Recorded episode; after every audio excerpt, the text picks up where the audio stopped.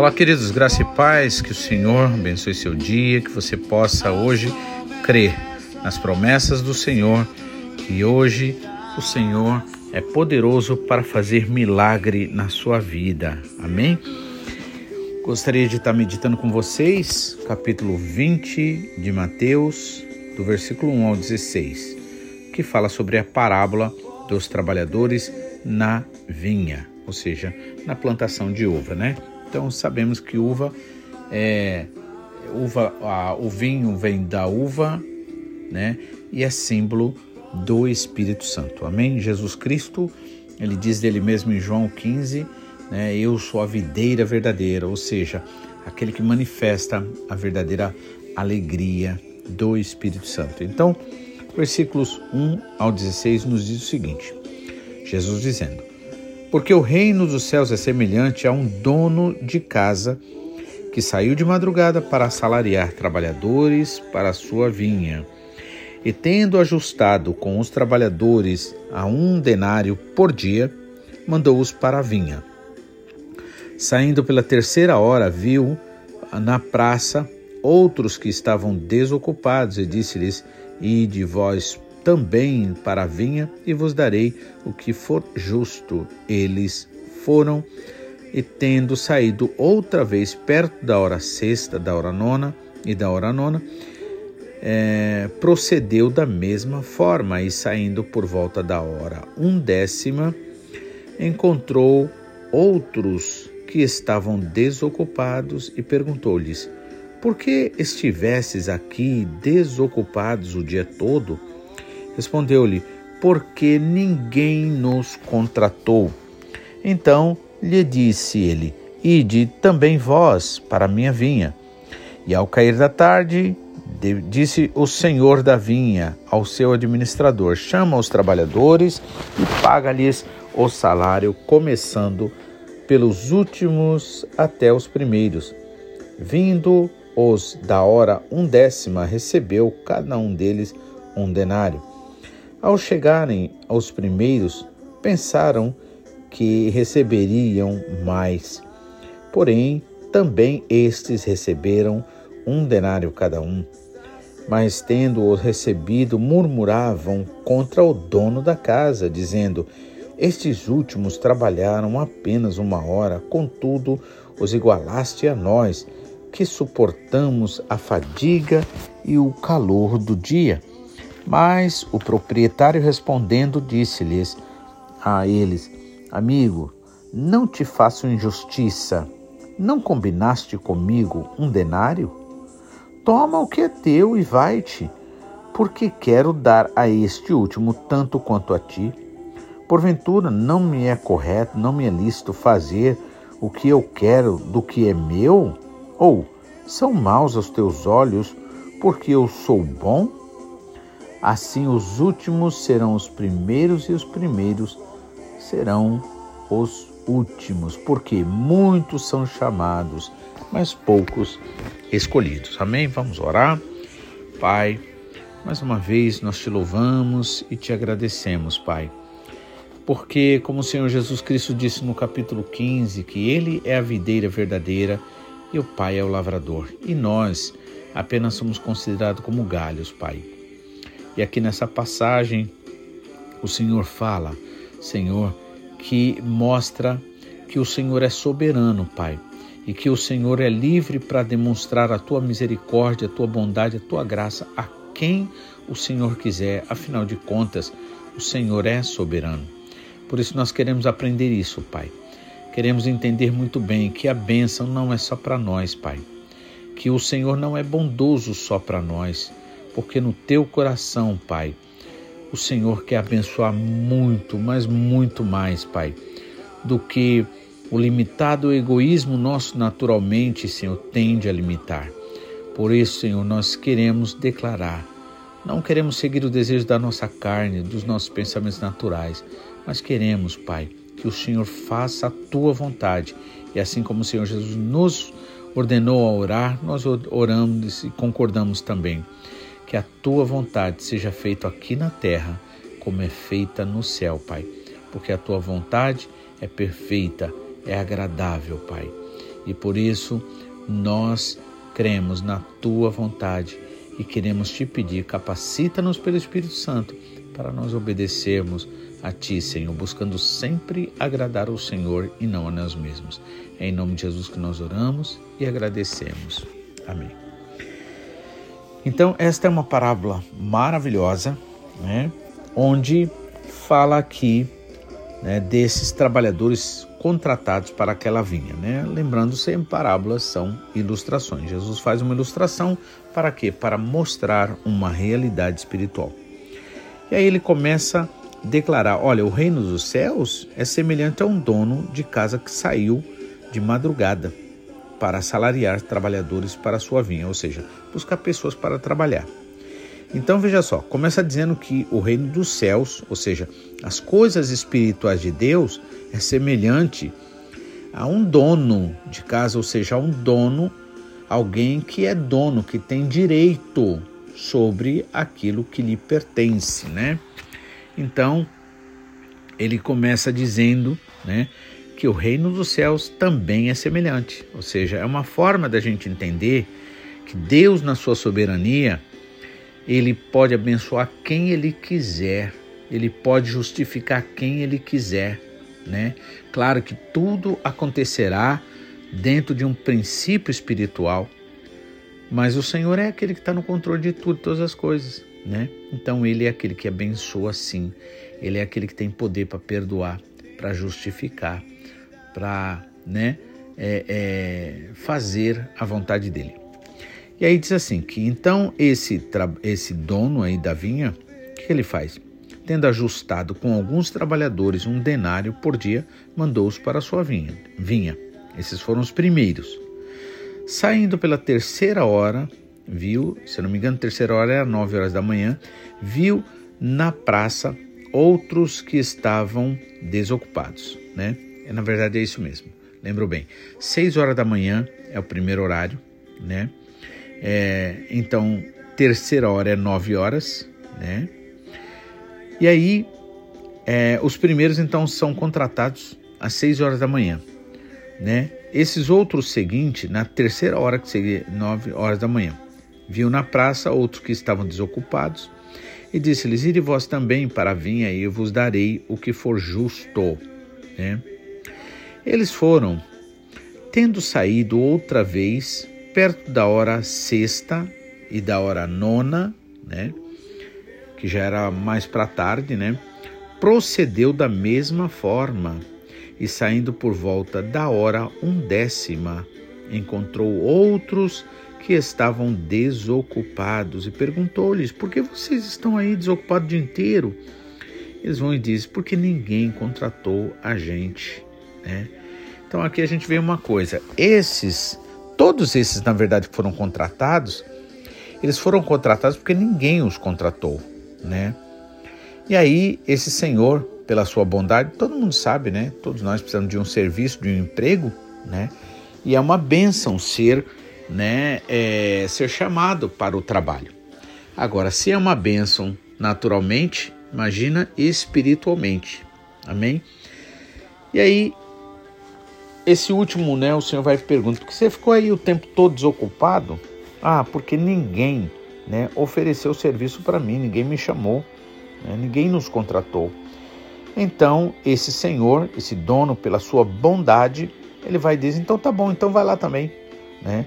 E eu vou pagar um salário para você.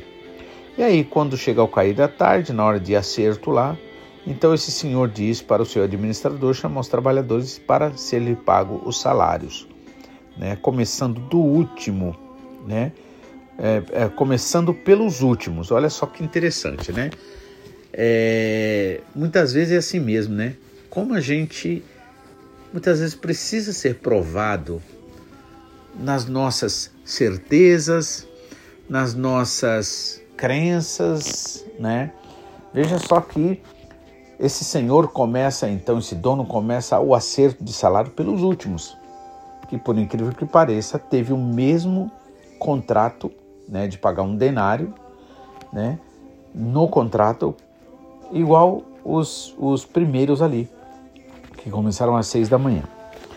Então, já começa por esses. E com certeza, né, aqueles que estavam ali, que foram contratados nas primeiras horas, olhando isso, falou: caramba, se esse daí que chegou só trabalhou uma hora, ele, ele recebeu esse tanto aí, um denário, ah, então significa que a gente vai receber muito mais, né? Eu acho isso aqui uma coisa interessante. Muitas vezes a gente espera uma coisa que Deus não prometeu. Muitas vezes a gente quer meio que, em outras palavras, forçar espiritualmente uma situação acontecer onde Deus não tem nada a ver com isso, né? Veja só a crença desses primeiros que foram contratados, né? Por esse mesmo valor que o último recebeu. Ou seja, aquele dono é, fez um acerto com aqueles primeiros de pagar também esse mesmo tanto. Mas ao longo do dia as coisas foram acontecendo, o dia vai finalizando e ainda assim precisa de gente para trabalhar. E os últimos que são contratados, o último que é contratado, ele realmente trabalha só uma hora e ganha o valor que o outro também vai ganhar o dia inteiro, né, o mesmo valor. E aí quando começa-se o pagamento pelo último, os caras viram, né? Olha, caramba, se ele recebeu um denário, então a gente vai receber uns, uns seis pelo menos. Né? Só que aí, quando chega a vez deles, o que, que acontece? Decepção ganhou o mesmo. Costumo sempre falar uma coisa, eu acho importante a gente buscar colocar o pé na realidade. Parar de muitas vezes ficar acreditando demais numa coisa que na verdade Deus nem fez promessas, né? Jesus disse: basta cada dia seu próprio mal, ou seja, nós precisamos entender que nem todo dia obrigatoriamente ele vai ter que ser igual. Pode acontecer coisas diferentes. Se hoje foi bom, vamos agradecer a Deus por esse bom dia. Mas isso não significa que amanhã não teremos problemas e dificuldades, ou que esse dia vai ser a mesma coisa de bom ou melhor ainda. A realidade é que nossa alegria, nossa esperança tem que estar no Senhor e não naquilo que a gente cria na cabeça, naquilo que a gente projeta. Porque a maioria da, da infelicidade que a gente acaba vivendo é porque a gente prefere acreditar numa coisa que Deus mesmo não fez nenhuma promessa para isso diretamente, né? E aí o que acontece? Os esses que acreditaram, né, fora daquilo que o Senhor já tinha feito um acordo, né? Eles acharam que eles recebiam demais. Só que quando aconteceu de eles receberem o mesmo tanto que aquele que trabalhou apenas uma hora é, ganhou, ele ficou decepcionado. Eu, pelo menos particularmente, sou uma pessoa que eu procuro, pelo menos dentro da, do, do, daquilo que eu acredito que seja responsabilidade minha, evitar decepções. E geralmente as decepções vêm quando você acredita demais. Por isso que em é, Jeremias capítulo 5, versículo 17, diz assim, maldi ah, desculpa, acho que é 17, 5. Maldito o homem que confia no homem, que faz da carne o seu braço, né? Porque será como um arbusto. Um arbusto é aquela planta cheia de espinho, né? Habitando no deserto, numa terra salgada, inabitável, né? Então, todas as vezes que a gente confia, coloca o nosso coração, faz das coisas desse mundo ou das pessoas motivo da nossa alegria e felicidade, a gente corre um grande risco de ter decepções. E esses caras ficaram decepcionados por quê? Porque na verdade eles estavam indo além da curva. Ou seja, eles não não fizeram, não não não é, é, não levaram em consideração que o contrato deles foi para receber aquele tanto. E eles aceitaram, então não havia injustiça nisso, como esse dono fala logo mais em seguida, né? Então ele diz assim que é, ao chegarem então os primeiros pensaram, versículo 10, né? Pensaram que receberiam mais. Porém, também esses receberam um denário cada um. Mas, tendo-o recebido, murmuravam contra o dono da casa. Veja, aí o que, sobra? Murmuração, reclamação, chateação, decepção. É uma coisa que puxa a outra, né? Só que aí eles murmuram contra o dono, né? E aí, dizendo: Estes últimos trabalharam apenas uma hora, contudo, os igualastes a nós, que suportamos a fadiga e o calor do dia? Mas o proprietário, o dono, né, respondendo, disse-lhes a um deles: Amigo, não te faço injustiça. Ou seja, o que foi que a gente contratou, né? Não combinamos, não combinaste comigo um denário? Tipo, foi contratado, ficou feliz, aceitou por ter sido contratado, né? Só que agora reclama. Toma o que é teu e vai-te, porque eu quero dar a este último tanto quanto dei a ti. Porventura, por acaso, não me é lícito, não é correto para mim fazer o que eu quero do que é meu? Ou são maus os teus olhos porque eu sou bom? Essa frase aqui é muito importante. Quantas vezes na bondade de alguém pode despertar uma maldade na gente, né? Isso é uma coisa muito comum de acontecer. Então, esse senhor vai dizer: Olha, não é meu, eu não posso fazer o que eu quero, não posso pagar o tanto que eu quero para. E eu não te contratei por esse tanto e você não aceitou, então não estou cometendo injustiça com você. Pega o que é teu, vai embora, né? Ou é, não, ou são maus os teus olhos, porque eu sou bom, né? Que coisa interessante, como é que pode, né? Do mal do bem proceder o mal, né? Na verdade, não é do bem diretamente, mas despertar o mal em alguém. Isso por quê? Porque muitas vezes nós queremos acreditar no que Deus não prometeu, nós queremos fazer um projeto de vida para nós, achando que Deus ele vai ter que concordar com a gente, que tem que ser desse jeito, mas Deus é livre. Deus é soberano. Ele age do jeito que ele quiser. Ele faz o que ele quiser e tudo pertence a Ele. E o mínimo que eu acho que eu posso ter recebido é demais, na verdade. Eu só verei a grandeza desse, entre aspas, pouco, que eu acho pouco, né? É, se eu realmente tiver um coração agradecido ao Senhor, se eu souber, se eu respeitar que Ele é Deus, Ele é livre para fazer, Ele abençoa quem Ele quiser. Ele não é obrigado a estar debaixo das minhas vontades, do meu querer. Amém? Então, quando nós entendemos assim, nós poderemos sim, né, agradecer em todo o tempo, Senhor. Então não adianta a gente ficar olhando, como diz o ditado, a grama do vizinho, né?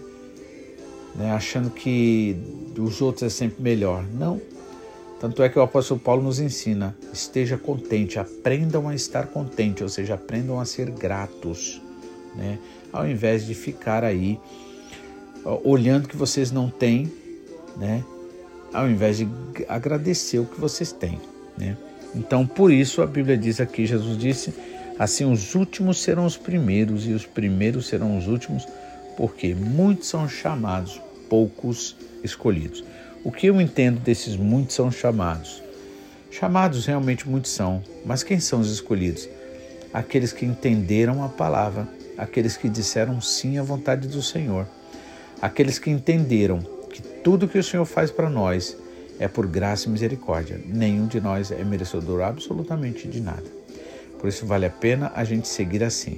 Não confiar no homem, não confiar nas riquezas, não esperar das pessoas, não fazer dos seres humanos o motivo da nossa felicidade e alegria. Porque aí a decepção com certeza virá, a murmuração será uma consequência. Mas, se nós realmente entendermos que nós temos muito mais do que aquilo que nós jamais mereceríamos, nós com certeza sentiremos a alegria do Senhor. Estaremos sempre com o coração agradecido, sabendo que o Senhor é soberano, Ele abençoa quem Ele quiser, do jeito que Ele quiser e toda a honra e toda a glória pertence a Ele. Amém? Que Deus abençoe, que você possa assim entender e viver sempre o milagre do Senhor na sua vida. Que Deus abençoe e até amanhã, se assim o Senhor nos permitir, em nome de Jesus.